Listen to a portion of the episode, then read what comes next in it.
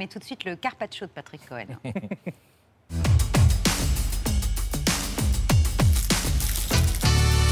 Patrick, un édito de compassion et de soutien aux journalistes politiques. Qui vivent une période particulièrement difficile. Je suis passé par là, je sais de quoi je parle. L'attente fébrile d'un nouveau gouvernement sans échéance et sans autre information solide que ce que Matignon a bien voulu confier hier à l'AFP.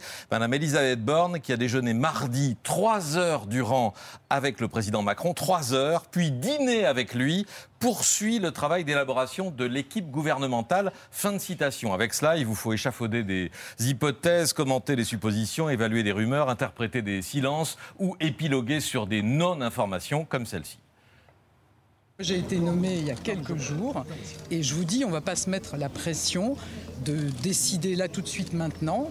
On veut la meilleure équipe. Évidemment, on n'est pas en train de traîner, je peux vous assurer qu'on y travaille, mais on prendra le temps qu'il faut pour avoir la bonne équipe. Le temps qu'il faut, euh, c'est du temps euh, supplémentaire offert aux commentateurs pour euh, meubler le vide ou parler pour ne rien dire. Heureusement, les clichés, lieux communs, métaphores ou périphrases sont là pour vous aider. Par exemple, quand l'attente se prolonge. C'est parce que le président hésite. Mais non, malheureuse. Depuis Mitterrand, on sait que le président n'hésite jamais. Il donne du temps au temps. Formule qui ne dit rien d'autre que je laisse traîner parce que ça m'emmerde, mais en beaucoup plus chic.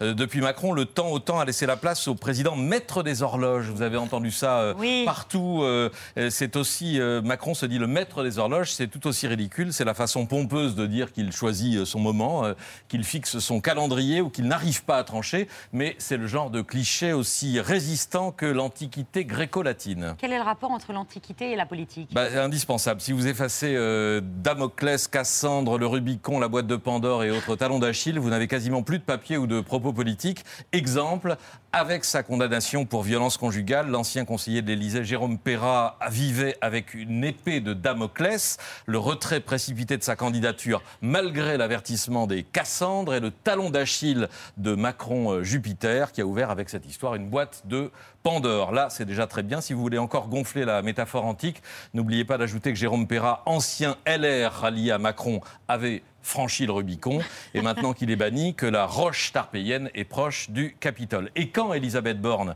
présentera ses projets, soyez certains que le système de retraite sera présenté comme un tonneau des Danaïdes dont la réforme provoquera une levée de boucliers. Bienvenue dans le monde moderne. Et si on tente d'échapper à l'Antiquité Vous tomberez sur le champ de bataille avec une campagne à la hussarde et munie d'une solide feuille de route. Le gouvernement lancera son action tambour battant, mais dans le collimateur de l'opposition, ayant croisé le fer avec les syndicats, il est sur un tir de barrage qui pourrait le contraindre à réviser ses batteries. La politique au son du canon, c'est inépuisable. Les Carpaccio sont innombrables. Carpaccio, quel rapport? Alors, c'est la trouvaille euh, géniale de Patrick Rambaud et du regretté Michel-Antoine Burnier, deux anciens journalistes qui avait caractérisé ainsi ce style médiatique, la technique du carpaccio qui consiste à ne jamais utiliser le vocabulaire propre à son sujet. Pourquoi le carpaccio? Parce que tout le monde croit qu'il s'agit de tranches fines de n'importe quoi, tomates, thon, ananas, euh, courgettes, ce que vous voulez, alors que la recette originelle du Harris Bar de Venise, ce bœuf cru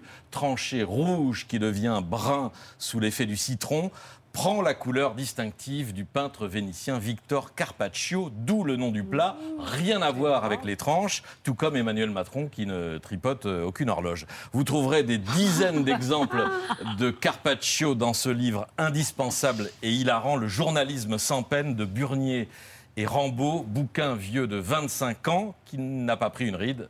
Zut, un Carpaccio.